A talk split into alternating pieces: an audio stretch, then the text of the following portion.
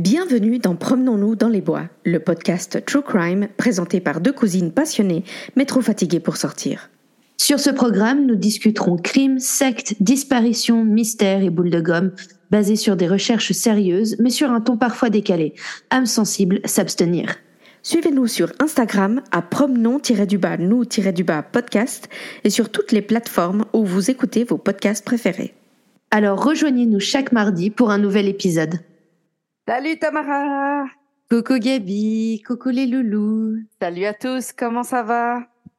Bah écoute, il est lundi soir, Mhm. je suis crevée, Ouais. mais Mais, l'appel du devoir, ouais. pour nos auditeurs, nous sommes là. Et quel devoir? Parce que alors, euh, euh, je, je me réjouis d'écouter ton histoire. Ouais, pareil, parce que je connais deux, trois, enfin, comment dire, j'ai une petite idée de ton histoire, mais je- évidemment, je ne connais pas les détails. Voilà. Et, moi, je ne sais absolument pas ce que tu vas nous raconter. Mais alors, zéro. Je ne sais rien. Donc, je sais juste que c'est pas mon histoire. Ah bah non, Ça, parce que tu connais, tu connais même pas l'histoire, donc voilà. C'est parfait. Mais en tout cas, voilà. Donc, comme vous avez pu le voir, euh, aujourd'hui, le thème, c'est, c'est John Doe ou Jane Doe. Donc, on- juste pour préciser, parce que je me suis rendu compte qu'il y a peut-être des gens qui n'ont jamais entendu parler de John Doe, Jane Doe. Bah, C'est surtout que je crois qu'on n'a pas d'équivalent en français. Alors, j'ai regardé, euh, et puis il parle de X ou Y, euh, Oui. Monsieur X, Madame Y. Euh, monsieur, alors dans ce- certains contextes de conversation, ça peut être traduit par Monsieur tout le monde ou euh, une personne Mm. lambda. Aux États-Unis, parce que c'est principalement aux États-Unis que c'est utilisé, c'est une formulation euh, qui existe depuis. Alors j'ai regardé ça euh, tout à l'heure depuis l'époque médiévale apparemment Oui. qui veut dire en fait qu'on ne connaît pas l'identité de la personne. Donc John étant le prénom probablement le plus utilisé en anglais euh, et Jane euh, pour les femmes, ça a été un peu un, un truc et, et j'ai essayé de regarder En fait- exactement d'où ça vient et j'ai pas pu trouver. Alors moi, je- là, je tombe justement sur un article qui explique tout ça très bien. Donc. Jane et John, comme tu disais, les prénoms les plus utilisés. Donc euh, voilà. Ouais. Et Doe, donc D-O-E, pour ceux qui ne le savent pas, ça se traduit par chevreuil, par chevreuil. Ouais. Et c'était au XIVe siècle les animaux les plus répandus en Grande-Bretagne. Mhm. Et D'accord. donc, euh, et à la base, il semble que c'était euh, les noms utilisés pour expulser des, des squatteurs. Euh, ce que j'ai pu lire aussi, c'est que très vite en Grande-Bretagne, ça a changé. C'est-à-dire qu'ils utilisaient plus John Doe, Jane Doe, mais qu'ils ut- ils utilisaient John Smith parce que c'était le nom de famille le plus commun. John Smith, Jane Smith. Aux États-Unis, en revanche, c'est resté. Voilà. Et, euh, et même parce que je, je me suis posé la question qu'est-ce qui se passe quand il y a plusieurs personnes non identifiées dans une même affaire, par exemple? Et Ah. en fait, il y a un ordre où c'est euh, Jane Doe, Jane Roe avec R, Oui, ça c'est pour biche. voilà, et etc. etc. Et en fait, d'ailleurs, le, le, la loi qui avait été passée à l'époque aux États-Unis, qui autorisait l'avortement et qui a été maintenant euh, malheureusement euh, enlevée par Mise la, à la mal. Cour, mise à mal par la Cour suprême, c'était Roe versus Wade et ce Roe R O E c'était pas le nom de la personne mais c'était vraiment euh, parce qu'elle était restée anonyme aux yeux de du public. Voilà. Et donc, à l'heure actuelle, aux États-Unis, lorsqu'on dit un John Doe a été retrouvé, c'est qu'une une victime, alors pas forcément quelqu'un de, de mort, hein, ça peut être, vous savez, on retrouve quelqu'un, on n'a pas son identité, peut-être la personne a, que sais-je, une amnésie comme euh, dans les films. Exact. Euh, on dira euh, de lui un John Doe, d'elle une Jane Doe. En tout cas, c'est quand on n'a pas l'identité de quelqu'un. Voilà. Et c'est pour pouvoir mettre un nom aussi. J'ai aussi entendu que quand c'est des bébés ou des enfants, ils disent baby doe ou, Mm. euh, ou euh, etc. Donc, on va effectivement vous parler de, de cas où la personne, euh, alors dans mon cas, La- c'est la victime, je sais de, pas dans le de même. de même, voilà. Donc, où les victimes étaient, en tout cas, ou sont restées non identifiées, donc sans identité. Et euh, je pense que ça peut être assez intéressant parce que mine de rien, s'agissant de mystère, c'est du vrai mystère. Ouais. Pour le coup. Ce qui est assez surprenant aussi au, au jour de, j'allais dire au jour d'aujourd'hui. Non, Ah, Gabi, tu non. allais dire. Mais euh, à ce jour, euh, avec Internet, etc., euh, c'est quand même assez surprenant. Mais bon, on sait jamais. Donc je crois que c'est moi qui commence si nos calculs sont bons. Et moi, je commence avec euh, alors une histoire qui est assez connue, j'ai cru comprendre parce que au final, euh, je me suis retrouvée à à voir qu'il y avait beaucoup d'épisodes de podcast. Alors la plupart étaient pas très bons, je dois avouer très honnêtement. J'ai commencé à les écouter puis j'étais là ouf. Oh. Alors c'est pas on des critique inf- pas les collègues. non non non mais c'est moi c'est le style, tu sais, il y a des styles j'arrive pas du tout. Ouais, euh, non mais oui, je suis bien sûr. et je puis, comprends. bah, et puis voilà. voilà. Donc, euh, je vais vous parler d'une Jane Doe, une femme donc, qui est euh, à ce jour encore appelée Jennifer Fairgate, et vous allez comprendre pourquoi. Mhm. Nous sommes en 1995 euh, à Oslo, en Norvège. Le 31 mai 1995, euh, une, une jeune femme euh, fait son check-in au Plaza Hotel, qui était à l'époque, euh, juste pour vous mettre en, en contexte, c'était l'hôtel 5 étoiles le plus luxueux à Oslo. C'est- Si tu étais une star ou quelqu'un de très riche, c'est le seul hôtel que tu pouvais choisir parce que c'était la base de la base. Et il faisait partie, il sa- les gens la- le connaissaient comme le Oslo Plaza ou des choses comme ça, mais en réalité, ça faisait partie du groupe euh, Radisson Blue euh, qu'on connaît bien, enfin nous, de manière générale, pas parce qu'on y va, hein, juste parce qu'on le connaît de Non, nom. Non, je confirme peux- pas parce je qu'on ne y peux va. pas me permettre le Radisson Blue. Bref, elle fait son check-in le soir tard. Elle avait réservé la chambre pour trois nuits et on lui attribue la chambre 2805. Au moment du check-in, elle s'inscrit euh, comme Jennifer et Louis, Lois Fairgate. On ne sait pas très bien qui est Lois. Parce que eh, c'est pas genre euh, Jennifer, deuxième prénom Loïs, Non, Fairgate. C'est c'est deux Jennifer personnes. plus Voilà. Lois Fairgate. Ok.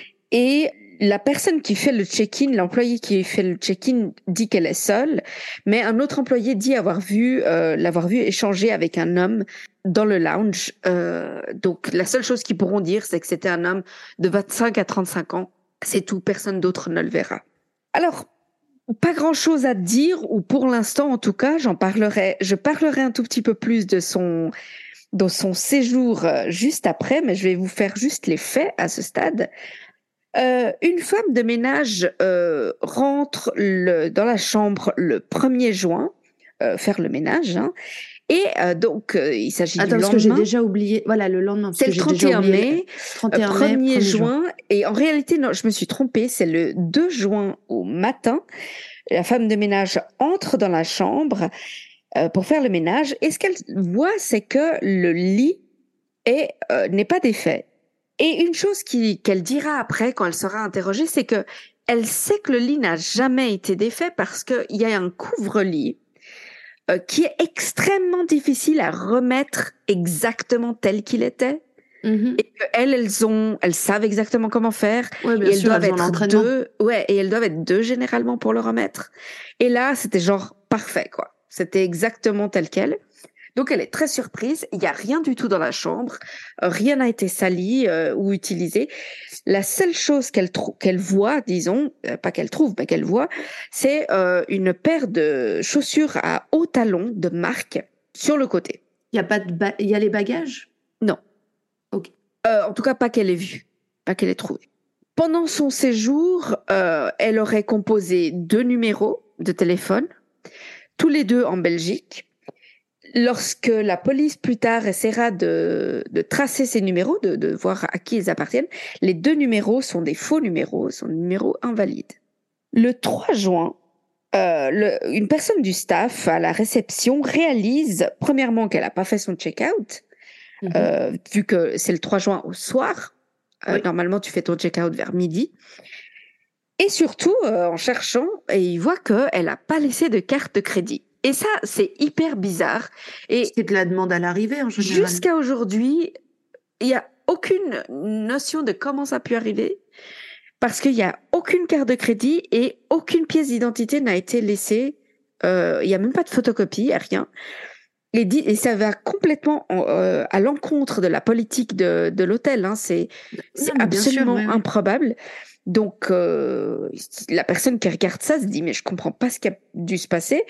Donc, euh, elle essaye d'appeler euh, de nombreuses fois euh, la chambre, il n'y a pas de réponse. Et puis, elle voit dans son, disons, dans le dossier de la chambre que ses collègues ont essayé effectivement de contacter la personne dans la chambre de nombreuses fois par un système qu'ils ont dans cet hôtel ou qu'ils avaient en tout cas à l'époque, qui était que tu pouvais envoyer un message à travers la télé. Ça veut dire que sur ta télé, si ta télé était allumée, tu le avais- trip. T'imagines, t'es en train tu de as, regarder tu une as un série, petit message. T'as juste un petit message écrit en Ah, bas. La, télé ouais. ne s'arrête pas. Hein. C'est juste un petit message écrit qui dit euh, euh, communication importante de la réception. euh, veuillez téléphoner s'il vous plaît à la réception. Et puis pour le faire disparaître, tu dois appuyer sur OK. Mhm. Et elle voit que euh, ben soit il n'y avait pas de réponse, soit quelqu'un appuyait sur OK. Alors elle renvoie le message euh, encore une fois, et euh, au bout d'un certain temps, quelqu'un appuie sur OK, et ça elle peut le voir. Sauf Oui. que OK, mais moi j'ai besoin qu'elle vienne tout de suite, qu'elle parte, qu'elle sorte de la chambre. Donc cette personne de la réception envoie une personne de la sécurité, disant j'ai l'impression que cette meuf elle veut rester gratuitement dans notre hôtel. C'est quand même euh, des en 1995 c'était des chambres à 400 balles, aujourd'hui beaucoup plus, je tiens à préciser. Bref, pas pas peu quoi. Mhm. Donc une personne est donc envoyée, comme j'ai dit, parler avec elle. Cette personne arrive devant la chambre, elle frappe une fois et au bout de quelques secondes, elle entend ce qu'elle dit être un coup de feu. Donc Oh. euh, le gars euh, pris de peur, euh, il se cache un peu derrière un mur comme ça euh, pendant deux trois minutes en regardant si quelqu'un sort parce que tu vois, on sait pas trop, mais il se passe rien et pas de bruit surtout. Alors, il décide de partir à chercher plus de sécurité et surtout appeler la police. Ah, oui, oui, oui, là, je pense que c'est. Oui. Voilà. Donc, il part chercher son chef de service qui appelle la police et eux, entre-temps, montent euh, voir ce qui se passe. Euh, la personne qui monte, donc la sécurité, le chef de sécurité, frappe trois fois à la porte, pas de réponse. Et puis, il entre avec sa propre clé. Et la première chose qu'il dira, c'est qu'il y a une odeur très forte dans la chambre Mhm. qui sera décrite comme rance et ou acrid. Euh, Je Mm. crois que c'est a- a- âpre. C'est Ouais. ça, acrid. Attends. Mais en gros, un truc pas très normal s'il vient de se passer quelque chose juste là, euh, quelques minutes plus tôt, tu vois. À l'instant, oui, oui, tout à fait. Ouais. Ouais, acre, effectivement. Voilà. Je viens de vérifier. En entrant, il voit, euh, il voit la- le lit et il voit que la jeune femme est allongée sur le dos du lit, mais avec les jambes qui pendent du lit, comme si elle était assise au bord du lit et qu'elle Mhm. était juste tombée en arrière. Ouais. Et euh, quand il avance d'un pas, il voit qu'il y a plein de sang partout et qu'elle a une clairement ce qui semble être une balle dans la tête. Mhm, mhm. Et là, il sort tout de suite et il ferme la porte. Ok. Et il se dit qu'il attend la police euh, parce qu'il veut rien toucher, il veut rien. Ce qui est Eh bien, le monsieur de la sécurité. Il fait, il fait la chose comme il faut. Ah oui. La police arrive environ une demi-heure plus tard. Alors, une chose qu'on verra tout à l'heure, c'est que pour une raison qui n'a jamais été éclaircie, le premier gars de la sécurité qui entend le coup de feu, le temps qu'il remonte avec son chef, son chef, 15 minutes sont passées. Ok. 15 minutes pendant lesquelles la chambre reste sans, entre guillemets, sans surveillance. Il y a, euh, je pense que tu, j'imagine que je m'avance, mais j'imagine qu'il y a une caméra dans le couloir. Euh, alors non, il n'y avait pas dans le couloir, je crois, il y avait euh, dans un, je crois que y avait dans l'ascenseur, et des c'est tout. le plaza. Et puis le moment où la police arrive, ça fait déjà plus de 45 minutes que le coup de feu a été entendu. Donc à tout ça, c'est quand même passablement de temps si on considère qui est passé. Alors lorsque la police arrive, bah, il rentre dans la chambre, il, effectivement, euh, la jeune femme est morte sur le lit, il y a du sang partout, sur le lit, énormément de sang, sur les murs, plafond. Euh, L'arme se trouve encore dans sa main droite, à l'envers, c'est-à-dire pousse sur la gâchette, euh, le, le, comment tu dis, Ah le oui. baril, le, Ouais, le baril. le baril vers elle, dans sa direction. Donc c'est comme si elle avait pris avec ses doigts l'arrière de du pistolet et avec son pouce, elle aurait mis son pouce dans la gâchette pour se tirer dessus, en fait. C'est pas très logique. Exactement. Ce qu'il trouve aussi, c'est un oreiller avec un trou dedans, un impact de balle dedans. Et ce qu'ils imaginent assez vite, c'est que le coup de feu qui a été entendu, c'était un coup de feu qui a été tiré euh, à pas à blanc, mais comme un test dans un oreiller. Ah, Et, euh, et donc, il y aurait eu un second coup de feu, potentiellement, au moment où le, le gars est parti. Mais ça n'a jamais été prouvé. Cette théorie n'a jamais été prouvée. ok. Il regarde un peu dans toute la chambre, évidemment, en attendant le médecin légiste, et il semblerait que quelqu'un ait pris une douche. Par contre, rien d'autre, il y a rien. Et là, ça devient un peu le côté étrange. Ouais, il y a, y vraiment, euh, comme tu disais, il n'y a pas de val- bagage. Pas Alors, de il y a un petit sac, euh, style, euh, ce qu'ils appellent en anglais un duffel bag, c'est ces sacs Mhm. de voyage un peu euh, euh, souples, hein, euh, c'est Ouais, pas du tout Genre un sac de sport un peu. Exactement, un sac de sport. Euh, les, les habits sont dans la penderie. Et ce qu'il remarque tout de suite, c'est qu'il y a que des hauts. Il y a une chemise de rechange ou deux chemises, je crois. Il y a une veste, il y a un pull, mais et puis il y a des sous-vêtements, mais il n'y a pas de culotte de rechange, il n'y a pas de pantalon ou de jupe. Elle, à tout ça, est habillée complètement, comme si elle allait sortir Mhm. jupe, elle a même des bas, elle a les chaussures, elle a une veste mise sur elle, comme si elle allait sortir. Mhm, mhm. Il ne trouve aucune trousse de toilette, rien, pas même une brosse à dents, pas de clé, pas de pièce d'identité, pas de porte-monnaie, rien du tout. La paire de chaussures à talons de marque qu'a- que Ouais. dit avoir vu la femme de ménage n'a jamais été retrouvée. Ok. Alors, les, les, auditeurs ne me voient pas, mais j'étais en train de faire euh, une expression faciale qui voulait dire genre, ah ouais, ah bon? Ah ouais, oui, oui, oui, c'est pas fini. Il trouve à côté du lit un attaché case, donc c'est ces petites euh, valisettes de, de, de business un peu. hein. Mm, oui. Et quand il l'ouvre, la seule chose qu'il trouve à l'intérieur, c'est 25 balles. Et pas balles d'argent, balles de pistolet. Ah, oui, tout de suite. 25 c'est- douilles. Euh, Enfin, pas des douilles, en non, pas l'occurrence, des, vu qu'elles sont des pleines, balles, quoi, mais de- des balles. de- de- de- Des voilà. balles de flingue, de pistolet. Bon, ben, Ok, ouais, super. voilà. Hein Il y a aussi une assiette euh, à peine entamée d'un repas qu'elle avait demandé euh, le jour d'avant. Et voilà, en gros, c'est tout. Son visage est reconnaissable dans le sens où euh, la balle qui a été tirée a été tirée sur le front et euh, ça n'a absolument pas euh, abîmé le visage parce que tu sais parfois selon les balles ça peut faire carrément exploser Oui, la gueule ou je sais pas quoi. Là c'est pas du tout le cas. Ok. Alors bon, même si tout porte à croire que c'est un suicide, ils vont quand même lancer une petite enquête. Oui, je pense que Pendant les, quelques les- semaines, les en tout cas. circonstances sont quand même assez étranges pour mériter une petite, Absolument, une mini enquête au moins. Absolument. Alors, la première chose, la porte est fermée de l'intérieur à double tour, Ok. déjà. Ça, c'est la première chose qu'ils remarquent. Ils se disent, bon, on va quand même euh, appeler le, la famille hein, pour euh, les informer Mm. du décès.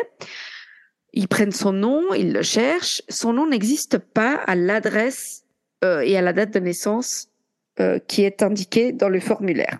Sur, le formulaire, c'est marqué donc euh, Jennifer Fairgate, F-E-R-G-A-T-E. Pourquoi j'épelle Je sais que c'est mon habitude d'épeler les noms euh, quand je suis pas sûre que les gens vont comprendre, mais là c'est assez important parce que lorsqu'ils vont interroger le staff à la réception, il y aura un peu une confusion parce que certains disent non non c'était Fairgate, c'est-à-dire F-A-I. R-G-A-T-E. Et donc, il y a un peu une confusion initialement, et c'est quand ils vont interroger les gens que ceux-ci vont, vont expliquer qu'en fait, la première personne à téléphoner pour réserver la chambre, c'était Mhm. une femme qui parlait anglais, sans aucun accent, c'est-à-dire euh, parfait anglais euh, d'Angleterre. euh, sans accent étranger ou quoi que ce soit. Ils arrivent à se rappeler de qui a appelé pour. Euh... Oui, la personne se souvient de qui avait téléphoné pour réserver cette chambre. Euh, et cette personne avait dit qu'elle s'appelait Jennifer Fairgate. Donc F-A-I-R-G-A-T-E. Quelques jours plus tard, une femme téléphone et parle en allemand avec Mhm. un allemand parfait. Donc pas d'accent étranger qui, elle, dit qu'elle appelle pour sa réservation au nom de Jennifer Fairgate et qu'elle va arriver plus tôt et donc il faudrait lui avoir la chambre tout de suite. Et ça, c'était pour le 31 mai. Et cette personne-là prononce Fairgate. F-E-R-G-A-T-E. Pas moyen de savoir à tout ça, vu que c'est des personnes, semble-t-il, qui, qui ne parlaient pas la même langue, pas moyen de savoir si c'est la même personne qui a téléphoné. Ouais. Ou même si c'est elle ou pas. Personne ne, ne peut dire. La seule chose que le staff va dire, c'est que les quelques fois ou les quelques personnes qui l'ont croisée et qui lui ont parlé disent qu'elle parlait la- en allemand avec un fort accent euh, d'Allemagne de l'Est. Je vous rappelle juste que en 1995, ça fait quelques peu d'années que le mur de Berlin est tombé. Mhm. Et donc, il y avait encore un peu une, disons, une distinction qui était faite à l'époque entre Allemagne de l'Ouest et Allemagne de l'Est. Bon, alors ils cherchent encore. Ce nom, effectivement, écrit d'une manière ou d'une autre, n'existe pas. Le Loïs, personne l'a vu, a, priori en tout cas. Une chose qu'ils trouvent à l'intérieur de la chambre, alors ils trouvent pas sa trousse de toilette ou quoi que ce soit. En revanche, ils trouvent un parfum pour homme qui semblerait qu'elle portait. Voilà. Et je crois que c'est un Ungaro for Men ou un truc comme ça. Bon, alors ça, je vais rien dire parce que pendant très longtemps, j'ai porté que des parfums pour hommes parce que, Oui, parce que j'aime le vétiver. voilà. Alors, encore une fois, hein, aucun jugement, juste dire que c'est le seul, c'est le seul produit de beauté, entre guillemets, Ah oui, qui sera trouvé. Alors, bon, son nom n'existe pas. Ils vont regarder son adresse. Elle a mis qu'elle est belge et que son adresse est rue de la Station 148 dans une petite ville appelée Verlaine en Belgique. Alors, on demande aux autorités belges. Les autorités belges disent non, il n'y a pas cette adresse n'existe pas. Ouais, voilà, carrément. Voilà. Bon, bah, clairement, elle a donné la mauvaise adresse. Elle a donné aussi un numéro de téléphone euh, qu'ils vont appeler. Alors, ce numéro de téléphone existe, pas important.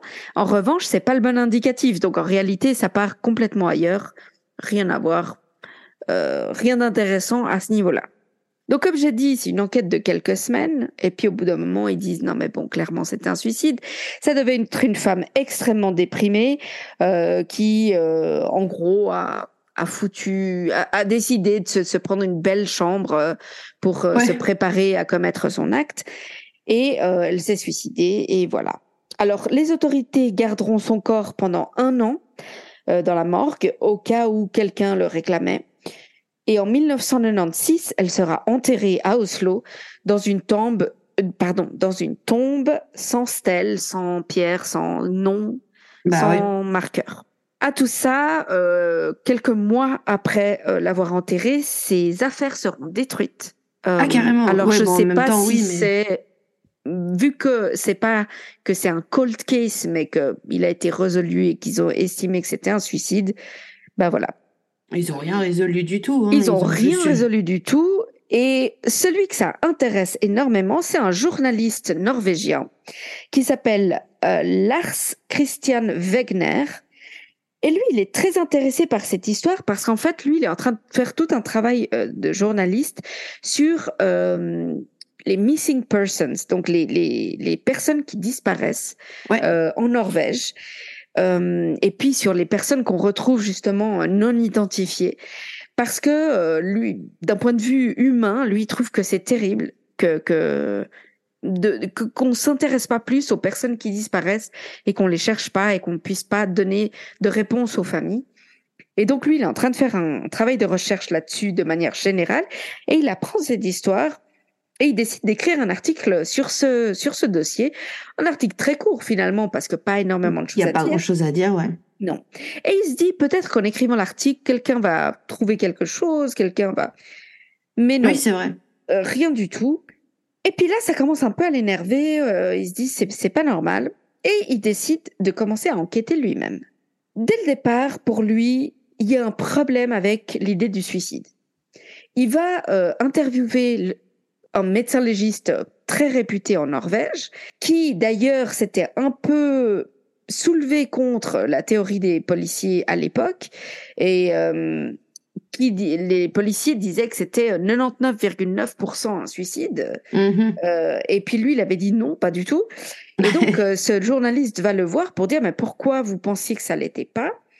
Et ce médecin légiste va lui expliquer que il a fait des, il a vu des tas de cas de suicide par arme à feu, Mhm. et il dit, euh, c'est pas possible de te suicider avec une arme à feu comme ça, peu importe comment tu prends le pistolet, hein, de côté, à l'envers, peu importe, sans qu'il y ait de sang sur ta main. Ou Ah. euh, de, de a- comment t'appelles? Même, même si justement la balle ressort de l'autre côté, il y a forcément une éclaboussure sur ta main. ça gicle, euh, il y a une éclaboussure de sang sur ta main, et il n'y a pas seulement ça, c'est que si tu tires à bout portant, il y a euh, de la poudre de, de, Ah mais oui. de balle, enfin de la poudre du pistolet, et là, ses mains sont clean. Clean de chez Mhm. clean. Il n'y a rien du tout. Ouais, donc rien que ça, s'il n'y a pas de poudre, c'est le Il y premier truc qu'ils vérifient en général quand Exact. ils suspectent quelqu'un. Et lui, ce qu'il dit, c'est il y a du sang partout, sur le plafond. Et sa seule blessure, Les c'est la tête. Hein. Sa seule blessure, c'est la tête, rien sur les mains. Ensuite, l'autre chose que ce journaliste euh, va, va trouver, c'est que l'arme qui est retrouvée dans ses mains est une arme assez particulière qui est utilisée par certaines euh, brigades de la police, de la police pardon, par l'armée. Et c'est une arme très connue auprès des criminels ou des gens, disons, qui travaillent un peu underground. Donc Voilà. l'armée euh, norvégienne. Oui. Alors, l'armée de manière générale, parce que c'est des armes qui se retrouvent euh, un peu partout. D'ailleurs, c'est c'est une, c'est une arme belge à la base, hein, mais bon, après, les, les marques euh, des, des- Ouais, ouais, ouais. Voilà, ça, ça non, mais parce que dire, justement, euh, il y a des armées qui n'utilisent pas les mêmes. euh, Ah, complètement, Enfin, tu sûr. dire, ou d'une police à l'autre, ils utilisent d'un pays à l'autre, ils utilisent pas la même arme, ils n'ont pas eu les mêmes contrats ou les mêmes achats. Exact. quoi. Exact. Alors là, tout ce qu'on peut dire, c'est que c'est c'est pas une arme qu'aurait euh, une personne de la vie civile, tu vois. Euh, normalement, c'est pas un truc que tu vas t'acheter comme ça. Euh, ce que ce qu'explique un expert, notamment, c'est que euh, c'est une arme qui a un tel une telle puissance, un, Un tel recul. appelle- un tel recul que il n'y a pas moyen qu'elle soit restée dans sa main. Si, mettons Ah. qu'elle se tire dessus elle-même et pour une raison ou une autre, il n'y a pas de sang, on s'en fout. Le recul aurait éjecté l'arme et son bras par ailleurs. hein, son bras aurait Mhm. compl- serait complètement tombé euh, sur le côté. L'arme serait partie de l'autre côté de la pièce. euh, alors que là, on a trouvé son bras avec l'arme sur son ventre. Genre comme s'il était tombé Paisiblement, tranquillement, presque. tu paisiblement vois. sur son ventre. Ouais, Donc- ouais, ouais, Compliqué. Ça joue pas, ça joue pas. Ça joue pas, ça joue pas. Ensuite, l'autre chose, c'est que tous les habits qui étaient là avaient l'étiquette euh, enlevée. Donc, pas d'étiquette sur aucun des habits. Alors bon, c'est, je sais que pour beaucoup de gens, c'est genre, ah, c'est un signe d'un truc secret. Je dois dire quand même que j'enlève toutes les étiquettes de mes habits. Donc, et je vous assure que je ne suis euh, pas espion, je suis pas dans le KGB. enfin, tu vois, je, euh, non. Je sais pas, tu nous mens peut-être depuis le début. Peut-être, effectivement, personne ne pourra l'assurer. Maintenant, un espion euh, dirait ça. voilà. Moi, maintenant, je dois dire que ça me démange et je déteste la sensation des étiquettes sur mon corps. Non, non, ouais. Donc, voilà. Mais c'est effectivement une, euh, une des situations euh, qui, où il voit qu'il n'y a rien pour reconnaître où elle aurait pu acheter ses habits. L'autre chose aussi, c'est qu'il va euh, relire tout le dossier et ce qu'il va voir, c'est que il n'y a pas de traces ADN où que ce soit dans la chambre, même pas les siennes propres. Il n'y a pas d'empreinte digitale, euh, même sur le pistolet alors qu'elle est en train de le toucher. Donc il y a, Oui, juste, voilà. il y a juste la trace de la main telle qu'elle est retrouvée euh, quand elle est morte, mais aucune trace sur. C'est comme si elle avait réussi la tout de suite à la prendre exactement. Ah, pas sur la gâchette en plus. Ouais. Donc, très étrange, n'est-ce pas? Bref, euh, tout ça pour dire que euh, ce, ce journaliste, euh, qui fait vraiment un boulot incroyable, il va demander, lui, avec... Alors, j'imagine que c'est avec d'autres personnes, parce que je ne sais pas très bien en Norvège comment ça marche, mais il va demander l'exhumation du corps, euh, ce qui sera accepté. Et en 2016, son corps va être exhumé Ouais, donc vraiment pour récemment. des quoi. analyses. Ouais. Euh, pour des analyses, on lui fera différents tests, notamment un test ADN. Une chose qu'ils vont euh, vont pouvoir dire, c'est que parce que déjà le pathologiste, le médecin légiste qu'il avait vu au moment de sa mort et qui avait fait l'autopsie, elle, elle, sur le formulaire, elle avait mis qu'elle était née en, euh, je crois, fin 73. Non, pardon, fin août 1973 et elle est morte euh, en mai 1995, donc en gros, elle aurait eu 21 ans à ce moment-là. Or, le médecin légiste, quand il a fait euh, son autopsie, il a dit qu'elle avait plutôt entre 25 et 30 ans. Ok. Et euh, là, les tests qui sont faits en 2016 euh, peuvent affirmer à plus ou moins un an qu'elle avait 24 ans, qu'elle serait née probablement en 1971. Ensuite, il- bah, le test ADN peut, va révéler que ses origines sont européennes, absolument. Et dans la mesure où on trouve, euh, disons, plein de gens qui se souviennent d'elle comme ayant fort, un fort accent euh, d'Allemagne de l'Est, la plupart des gens supposent qu'elle était allemande, ou en tout cas qu'elle est née en Allemagne ou qu'elle a grandi en Allemagne. Tout ça pour dire quoi? Ce journaliste va finalement parler à un officier euh, de ce qu'on appelle l'intelligence norvégienne, donc en gros les services secrets norvégiens, euh, un officier qui s'appelle Ola Kaldager, qui lui, après avoir lu l'histoire et après avoir discuté avec le journaliste, pense qu'il ne s'agit absolument pas d'un suicide, bien évidemment, mais qu'il s'agit euh, probablement d'un- d'une exécution et qu'il reconnaît assez bien en elle et, et dans tout ce qu'il peut lire euh, qu'elle était très probablement un agent secret pour qui on le saura jamais, très probablement. À cette époque-là, euh, et, et- et en Norvège, probablement pour le KGB, mais Mm. encore une fois, difficile à dire.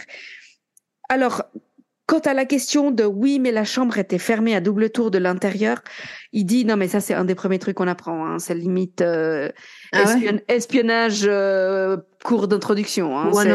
c'est- Ouais, ouais, vraiment. C'est genre. euh, c'est le premier truc que tu apprends. C'est vraiment pas si difficile que ça. Genre quoi, à passer par le, tu veux dire à passer par le balcon?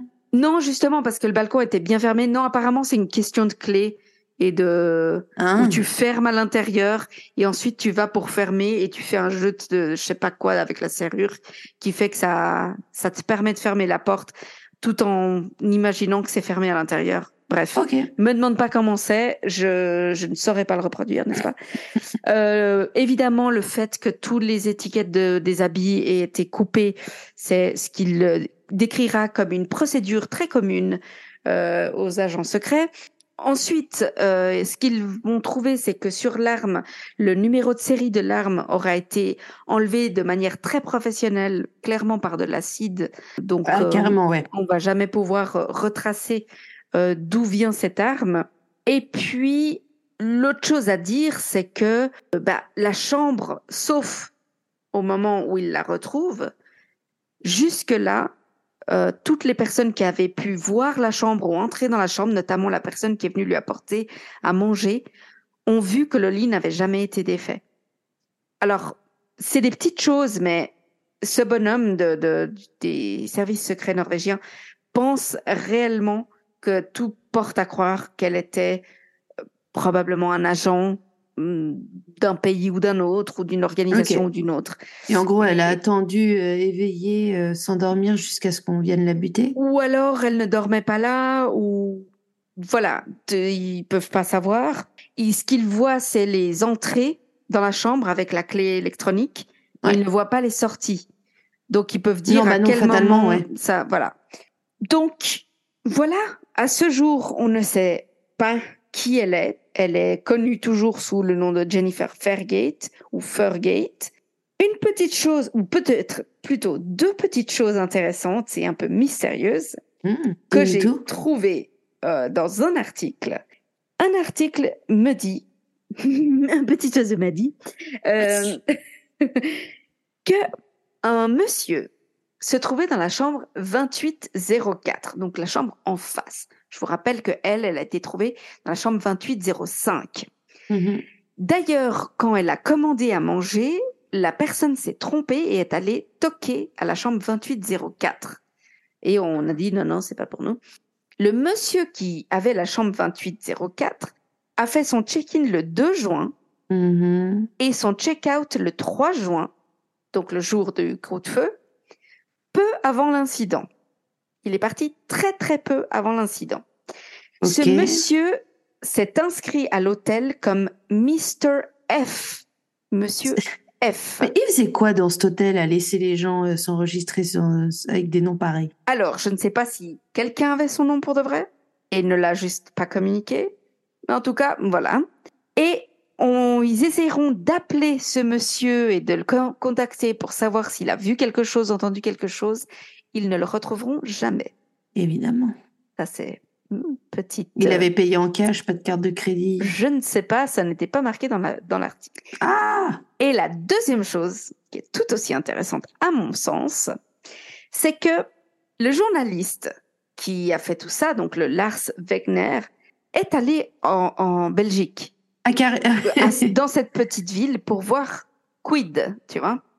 Mm. Et pour voir aussi si quelqu'un se souvenait d'elle, parce qu'on a un, dessin, c'est celui d'ailleurs qu'on utilisera comme image, un dessin d'elle, et il est allé dans, c'est une petite ville, hein, c'est vraiment pratiquement un village, je veux dire, vraiment, euh, pour voir euh, chez les personnes peut-être un peu plus âgées, si quelqu'un la reconnaît, si quelqu'un a une idée. Personne ne l'a reconnue. En revanche, qu'est-ce qu'il voit? C'est qu'elle, elle avait noté qu'elle habitait à la rue de la station 148. Ce qu'il voit, c'est que la rue de la station existe, mais que ça s'arrête à, au numéro 99. Et de ce qu'il a pu voir et discuter, notamment avec ce chef euh, des, services secrets euh, norvégiens, c'est que c'est pas une adresse inventée. Tu vois ce que Mm. je veux dire? Ouais, elle, elle Clairement. aurait pas sorti. Ouais, ouais. Non. Elle, Elle connaît a- au moins la rue. Elle a la rue, elle a le village et elle sait que le numéro 148 n'existe pas. Donc, si elle avait donné le numéro 100, c'est un peu bizarre. Donc, elle donne un numéro quelconque, mais qu'elle sait ne pas exister. Donc, beaucoup, donc ce journaliste en tout cas, mais beaucoup de gens pensent que très probablement il y a un lien avec ce village. Peut-être qu'elle y a séjourné, peut-être que je ne sais pas. Mais en tout cas, clairement, c'est un village qu'elle connaît et où elle a déjà été. Et pourquoi je vous précise cela? Qu'est-ce qui est intéressant, c'est que en Norvège, il y a deux autres cas mystérieux. L'un dans les années 70, où une femme est retrouvée à moitié brûlée avec du poison dans l'estomac, qui ne sera jamais identifié. L'autre, en 1987, un homme est retrouvé mort près des rails euh, de rails ferroviaires, de rails du train. Donc les deux restent non identifiés jusqu'à ce jour. Et dans les deux cas, ils venaient d'un petit village en Belgique, selon ce qu'ils avaient décrit aux personnes qui les avaient vus peu de temps avant. Et avec euh, cette Jennifer Fairgate ou cette Jane Doe, ça en fait trois qui viendraient petit village en Belgique. Donc, tiens donc, la Belgique, terreau d'espions. C'est plus, Ah, euh, ah, c'est quoi le ah. Caire euh, ni d'espions, c'est euh, la Belgique. c'est exactement. Verlaine, ni d'espion. C'est un accent de merde, hein, je suis désolée, vraiment. Ouais, non, mais ça se comprend, ça se mais- comprend, ça se comprend. tu m'en veux pas, en revanche, je- moi je tente pas. Non, non, non, s'il te plaît. N'essaye même pas. Mais, euh, mais voilà. Donc, moi, j'ai trouvé ce cas hyper intéressant. Alors, déjà, parce que c'est, c'est incroyable euh, en soi de se dire que Ouais. c'était peut-être un agent secret, etc., etc. Alors, peut-être pas, hein, mais on n'en sait rien. Mais surtout qu'apparemment, énormément d'agents secrets viennent de Belgique. Et ils vont tous mourir en Norvège. Euh, va savoir ce qui se passe. Mais En même temps, Voilà. j'imagine que quand tu habites en Norvège, tu as envie de mourir, ouais. Écoute, j'en sais rien, mais voilà. Donc c'était le cas, euh, comme j'ai dit, de, on la connaît comme Jennifer Fairgate, mais euh, c'est Jane Doe, morte dans un hôtel à Oslo. Bichette. Ouais, Bichette. Elle, était, elle me fait penser à cette chanteuse des années 80, j'ai envie de dire, française, fin des années 80, début des années 90, celle qui chantait Étienne, Étienne, Étienne. Oh, je n'ai bien. Alors, je crois que je connais la chanson, mais j'ai aucune idée de qui. Eh, donc, plutôt petite, très mince, cheveux très courts, genre garçon, très noir, les cheveux clairement teints en noir, tu sais, ce noir hyper noir. Ouais, ouais, ouais. Euh, et puis habillée en noir avec veste en cuir noir. Donc cette Jennifer Fergate, elle était, elle était comme ça, habillée comme ça. Cheveux très courts, noirs, voilà. Donc euh, très euh, Nina Hagen, euh, espionnage années 80 à Berlin. Voilà. Et ben voilà. Bah merci pour cette histoire. Ça me fait plaisir. Et toi, et toi, et toi, je veux tout savoir. Alors moi, je vais vous parler d'un dossier qui est connu. En fait, le nom du dossier, c'est plus la, c'est une question. En fait, mm-hmm. c'est Who put Bella in the witch elm traduit littéralement qui a mis Bella dans l'orme blanc? L'orme étant un arbre et l'orme blanc une, euh, une des, des, races, on dit comme ça, des euh, espèces. des espèces de l'arbre. Ouais.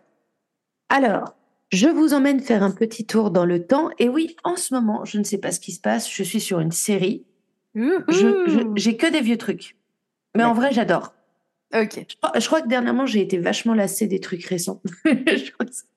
Alors, tout commence en avril 1943 et nous sommes en Grande-Bretagne, vers la ville de Birmingham. Euh, oui, Birmingham. Birmingham. Birmingham.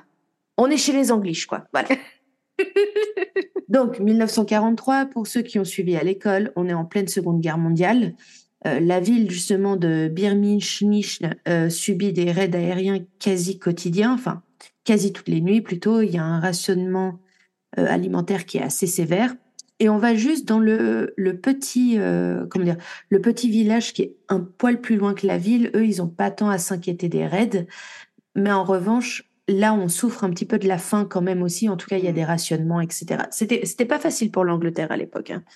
Parce non, et puis c'est souvent le, eux n'ont pas collaboré, quoi. Voilà. Oui, et puis, ouais, alors, hein, d'accord, ok, au moins, voilà. Hein, mais non, mais c'est surtout que euh, au-delà de, de, de, de, de la guerre que vivent les grandes villes et effectivement les bombardements et tout, après c'est toutes les conséquences, la faim, les, les maladies, euh, parce que manque de manque de médicaments, manque de plein de choses. Donc euh, ouais, effectivement, ça c'est le mal des, des petits villages. D'ailleurs, pour l'anecdote et pour ceux qui veulent s'amuser de m'entendre prononcer misérablement le nom d'une région anglaise, on est dans le Worcestershire. Worcestershire. Worcestershire. Non, alors c'est Worcestershire. Bon, bref. Oui, enfin bref, c'est en Angleterre, quoi. Donc, tout commence en avril 1943, comme je le disais. Quatre adolescents du village, euh, justement, décident d'un peu essayer d'aider leurs parents à mettre quelque chose sur la table pour manger. Et ils décident, les petits coquins, d'aller faire du braconnage sur le domaine d'un aristocrate, donc qui a, j'imagine, un très grand terrain, plutôt des bois en fait. Mmh en fait, ils vont dans le domaine de Hagley et ce sont des petits bois. Et eux, leur but, c'est en gros d'aller, euh, de faire tous les nids d'oiseaux qu'ils vont trouver et voler les œufs. Voilà, c'est euh, la survie comme tu peux. Mmh donc, ils, flippent un petit peu parce qu'ils savent très bien que s'ils se font choper par l'aristocrate, euh, ils vont, il va appeler les flics euh, très certainement, puis ils vont se faire, mais juste, ils, vont, ils vont s'en prendre une de la part de leurs parents, tu vois. Ouais. Bref, toujours est-il qu'ils sont donc à la recherche de d'eux plus particulièrement et voire d'autres racines et tout ce qui pourrait être comestible et un petit peu égayer, on va dire, les repas du soir. Ils voient donc euh, dans la, ils sont dans la forêt au hasard, ils vont d'arbre en arbre et ils tombent sur un orme blanc. Alors au cas où qui n'est pas blanc, c'est vraiment un arbre avec des feuilles ça s'appelle comme ça, mais je voilà. sais pas pourquoi. Non, mais juste pour dire, c'est pas un arbre blanc. Ouais. Alors apparemment, c'est un truc. J'ai pas malheureusement de photos de de l'arbre en question, mais d'après les d'après les comptes rendus, c'est vraiment un très grand arbre. Les branches commencent par même dès le sol, c'est elles sont assez grandes. Euh, c'est pas non plus simple, mais disons que pour quatre adolescents euh, dans la force de l'âge et puis plutôt jeunes et menus, euh, ils arrivent facilement à grimper. Donc il y en a un qui se dévoue, il commence à grimper dans l'arbre pour essayer de voir s'il trouve des nids un peu plus haut. Et à un moment, euh, dans sa grimpe, il arrive à un trou en fait qui est dans dans l'écorce où on peut voir à l'intérieur de l'arbre et lui il se dit haha et là euh, pas haha il tombe sur quelque chose qui le regarde c'est horrible. Voilà, non. Alors, il prend un peu peur. Il réalise très vite qu'il s'agit en fait d'un crâne humain. voilà. Euh, donc, euh, lui, il croyait, il était là, ah, j'ai trouvé un super œuf parce qu'il voit un truc un peu blanc et tout. Et en fait, non, c'est un crâne. Ouais, super œuf, quoi. Voilà, super. Alors, euh, le pire étant que, alors, le, clairement, on voit le crâne. Donc, comme vous le comprenez, le, la décomposition est déjà à un stade avancé mais il y a encore euh, genre des morceaux de chair accrochés sur le, ah. front. Il y a des cheveux attachés justement à ce qui reste de scalp, etc. Euh, il y a encore les dents. Enfin, les dents ne tombent pas, tu me diras, mais tu vois ce que je veux dire. Ouais. Euh, et là, les garçons se disent Oh mon Dieu, qu'est-ce qu'on fait? Et il y a un débat entre eux. Est-ce qu'on prévient la police? Qu'est-ce qu'on fait? Machin et tout. Et comme je vous le disais, ils sont en plein braconnage. Ouais. Et ils décident C'est pas nos affaires. De toute évidence, elle est morte depuis un moment si on appelle la police, ça va savoir qu'on était là. Enfin, fatalement, tout le monde va savoir qu'on était là. On n'a pas le droit d'être là. Euh, puis, tu vois, ils ont quoi? Je crois qu'ils ont, ils ont entre 12 et 14 ans. Donc, euh, ouais. à ce moment-là, tu as plus peur de tes parents que. Enfin, tu vois ce que je. Oui, oui, bah oui. Donc, ils décident de ne surtout rien dire et de, de, rentrer chez eux et de mm-hmm. faire comme si de rien. Sauf qu'un des garçons, lui, il n'endort pas de la nuit. Il est traumatisé, il a quatre consciences. Qu'est-ce qu'on fait? Est-ce que qu'est-ce qui s'est passé? C'était qui? C'était quoi? Euh, Enfin, eux, ils ont vraiment juste vu le crâne en fait. Ouais. Euh, qui est donc dans dans un trou, dans l'écorce, dans l'arbre. Le lendemain matin, le garçon se lève. Il n'a pas dormi de la nuit. Il est à table euh, avec ses parents et ses parents clairement ils le connaissent. Ils sont là, mec, t'es blanc comme un linge. Mm. Ça se voit que t'as pas dormi. Qu'est-ce qui se passe? En fait, le gamin crache très vite le morceau. hier, on était euh, dans le, et puis on a trouvé, trouvé un crâne. voilà, bref. Alors, je sais pas s'il s'est fait engueuler, mais en tout cas, ses parents font euh, ce qui est bien. Euh, son père va tout de suite prévenir la police. Ouais. Il leur explique, écoutez, je, ne sais pas si mon gamin raconte des conneries, mais il a dit ça. Il faudrait peut-être quand même qu'on aille vérifier. ça prend quelques heures, je crois, quand même, pour motiver un peu plusieurs, plusieurs policiers. Et surtout, en fait, le, le, garçon les accompagne à nouveau dans les bois, mais ils vont chercher un moment parce qu'à nouveau, c'était un arbre au hasard. C'est pas comme si c'était un arbre particulier et tout ça. Donc, il faut un petit peu de temps pour retrouver l'arbre en question. Donc, ils retrouvent l'arbre finalement. La police, euh, comme, enfin, un des policiers, pardon, commence à escalader l'arbre pour aller voir. C'est là qu'on se rend compte. Euh, c'est un détail, mais je le, je le dis déjà parce que j'en parlerai plus tard. Euh, c'est là qu'ils se rendent compte qu'un adulte a un peu plus de mal quand même à se faufiler euh, entre les branches et euh, à avoir l'agilité nécessaire aussi pour aller jusqu'à l'endroit en question. Il confirme Ah oui, c'est bien un crâne. Faut qu'on voit s'il y a autre chose dessous, enfin sous le crâne. Ah.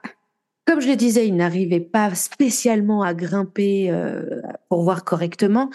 Donc la décision est prise de couper l'arbre en deux purement et simplement pour euh, récupérer le, squelette. Parce qu'il y a effectivement sous le crâne le squelette qui va avec. Alors, qu'est-ce qu'on retrouve un peu sur les lieux? Je vous donne vraiment un petit peu les faits et j'essaye d'en parler plus tard. Alors, elle, euh, parce qu'on découvre très vite que c'est une femme, en tout cas euh, habillée comme une femme. Il y a une jupe, de, un, comment dire, un, pas un chemisier, mais un genre de pull, gilet, une mm-hmm. jupe, des, des chaussures en, de, recouvertes de, de tissus qui ne sont d'ailleurs pas à ses pieds, elles sont retrouvées autour de l'arbre. Et euh, fait étrange, elles sont plusieurs pointures trop grandes pour elles. Euh, ils vont retrouver également euh, des os de main, des os de la main, dispersés autour de l'arbre. Et le seul bijou qu'elle a sur elle, c'est une alliance en or. Mais tout ce qu'elle possède, donc toutes les fringues et l'alliance, sont décrits comme étant d'extrêmement mauvaise qualité, vraiment très cheap. Ok, d'accord. Alors, à ce stade, juste là, en, termes de recherche, les autorités, elles ont vraiment que peu d'indices. Euh, donc, comme je disais, à part euh, ces quelques morceaux de vêtements euh, de la femme qui n'ont pas été désintégrés par la décomposition, et cette, en fait, fausse alliance en or, j'ai vu, mais tout ce que j'ai compris, c'est que c'était vraiment cheap. À quelques mètres de l'arbre, quand même, un des policiers trouve une carte d'identité. Alors, c'est pas les cartes d'identité comme nous maintenant, hein, mais c'était Oui, déjà quand même euh, voilà, un, un papier d'identité. Ouais. Euh, il y a une adresse qui est indiquée, ils s'y rendent, euh, et la femme, il y a une femme qui leur ouvre, leur dit Madame machin, oui, oui, c'est moi, ça c'est à vous. Ah, merci, ça fait des mois que je l'ai perdue, je la cherchais partout, etc. Et ils sont là, mais attendez, Mmh, suspicious. c'est-à-dire, puis ils lui disent, mais en fait, on l'a retrouvée dans les bois de machin. Et en fait, elle habitait, elle, je crois, à deux villages plus loin quand même. Ouais. Puis elle les regarde, elle fait, mais je suis littéralement jamais allée dans ce bois. Enfin, Mhm. je, je peux récupérer ma carte. Puis ils lui disent, bon, on vous la rendra quand l'enquête sera bouclée. Mais en tout cas, ils ont, ils avaient pas de quoi poursuivre une quelconque suspicion. Et en fait, toute cette affaire de cette femme dans l'arbre est devenue un des mystères, un des plus grands mystères non résolus de Grande-Bretagne. Ah oui, parce que, chers auditeurs, aussi, avec Gabi, on s'était donné un objectif clair aujourd'hui, c'était de vous trouver des histoires de John Doe ou Jane Doe non identifiées, enfin non Oui. résolues. Oui. Parce que sachez que chaque année, il y a de nombreuses personnes qui travaillent sur tous les dossiers de Jane Doe, John Doe. Et il y a énormément d'affaires d'ailleurs en 2023 qui ont été résolues. Et c'était hyper Absolument. frustrant en faisant les recherches. Oui, oui. Bon, c'est bien parce qu'il faut Ouais. qu'on les identifie un jour. Mais euh, c'est vrai que du coup, c'était un peu difficile d'en trouver euh, non identifiés. On procède naturellement à une autopsie. C'est un certain docteur Webster qui est chargé de, de cette autopsie. Lui, il est euh, professeur de médecine euh, à l'université de Birmingham, donc a priori, c'est ce qu'il fait. Il va pas découvrir grand-chose, franchement, tout simplement parce qu'à l'époque, on n'avait pas les, mé- les mêmes méthodes euh, d'examen médico-légal. L'autopsie, je, je crois, j'ai cru comprendre que c'était vraiment l'état du squelette, qui avait plus vraiment de chair. Donc, euh, tu vois, c'est dans ces moments-là que tu te dis, il nous faudrait euh, Tempérance Brennan, tu sais, de Bones, Oui, ouais, c'est clair. Pour clair. lire les os, entre guillemets, parce que, euh, voilà, Ouais. même encore à l'heure actuelle, jusqu'à un certain point, c'est difficile de déterminer une cause de la mort. Mhm. Donc justement, euh, qu'est-ce qu'ils vont trouver? Euh, Lui, il est persuadé qu'elle avait environ 35 ans. Elle a ses incisives qui se chevauchent légèrement. Il pense qu'elle a pu avoir un enfant, mais il peut pas le, le prouver de manière définitive. À nouveau, ça, c'est ils peuvent le voir au bassin, etc. Oui, c'est une question d'ouverture d'un os du bassin. euh. Voilà. L'idée de ce médecin et de son équipe, c'est que cette femme a été placée à l'intérieur de l'arbre, soit très peu de temps après sa mort, parce que sinon euh, la rigueur mortis aurait empêché quiconque de placer l'arbre. C'est très étroit en fait, Oui, vraiment. euh, euh, ou alors une fois, comme peut-être vous que vous le savez si vous aimez suivre le true crime, à partir d'un certain moment, le rigueur mortis se passe en fait. Ouais. Et là, le, le corps redevient manipulable comme, on- comme, comme un corps. Quoi. Voilà. Mhm. Parce qu'il faut savoir que ce trou était effectivement assez étroit. Et de l'avis de plusieurs policiers, une femme qui va se mettre consciemment là, elle va se blesser. Enfin, forcément, tu vas être râpé, il va y avoir quelque Parce que chose. là, il n'y avait pas. Mais ils peuvent pas le savoir. Ah ouais. Et en fait, le médecin, Techniquement, elle aurait pu être vivante au moment Quand- où elle est à voilà, où elle aurait pu être mise à l'intérieur et laissée pour morte, par exemple. Ouais. Et surtout, ok, ils n'arrivent pas à déterminer la cause exacte du décès. En revanche, le médecin dit tout de suite, il s'agit d'un meurtre, tout simplement parce que ça lui paraît absolument improbable que quelqu'un aille de son plein gré se coincer dedans, Mhm. n'en sorte pas une fois, enfin, tu sais, au moins essayer de sortir ou trouver des traces de griffures peut-être dans l'arbre, etc. Enfin, ça paraît un peu trop extraordinaire, tu vois, suicide. on a- te- qui passe devant un arbre, voit un trou et se dit, tiens, je vais me suicider en me foutant dedans. T'imagines? Voilà. C'est quoi ce suicide? Quelle À un moment, ils ont cru qu'elle avait peut-être été étouffée parce qu'ils ont, ils ont retrouvé un morceau de sa jupe dans sa bouche. Et en fait, par fausse piste, euh, les garçons, les garçons qui ont découvert le corps ont expliqué que euh, ils avaient trouvé du tissu, qu'ils l'ont roulé autour d'un bâton pour essayer de soulever le crâne pour vérifier que c'était bien ce qu'ils pensaient. Et, euh, Ah. donc, apparemment, c'est eux qui, sans faire exprès, ont laissé le bout de tissu dans, dans la bouche du, du crâne. D'accord. Au final, le meilleur indice, enfin pas indice, mais le- déjà de une, qui est cette femme Qui l'a tuée? Parce Ouais. on part du postulat que c'est un meurtre. Et ils ont rien en fait. Euh, c'est pas que les fringues ont pas de, pas d'étiquette ou tout ça, parce qu'ils arrivent même à remonter jusqu'au fabricant des chaussures. Mais le fabricant des chaussures, c'est des chaussures bon marché à deux cents. Ouais. Enfin, ils ont pas de, ils ont une liste de gens à qui, enfin, tu des distributeurs, on va dire des, des modèles, mais bien sûr. personne garde le nom de. C'est vendu sur le marché, en fait, mmh de ce genre de magasin. Donc, clairement, ils vont pas retrouver une liste de clients. Et donc, euh, en tout cas, les médecins fondent euh, leurs espoirs sur le fait que ces incisives se chevauchent, parce qu'apparemment c'était assez distinctif, et font appel euh, de, via les journaux aux dentistes, etc., pour essayer de de trouver possiblement quelqu'un qui a ces caractéristiques-là. Alors, euh, la police n'abandonne pas. Ils vont, je crois qu'ils ont étudié plus de 3000 dossiers de, de jeunes femmes disparues. Oh, wow. Dans l'espoir de retrouver les mêmes caractéristiques que cette jeune femme brune aux incisives qui se chevauchait. Ils savent qu'elle est brune parce qu'il restait, comme je disais, quelques, une partie du scalp encore accrochée au crâne. Oui. Elle était très petite. Je crois qu'elle faisait euh, 1m50. D'accord. Donc voilà, mais après, je sais pas pour l'époque, mais. Ouais.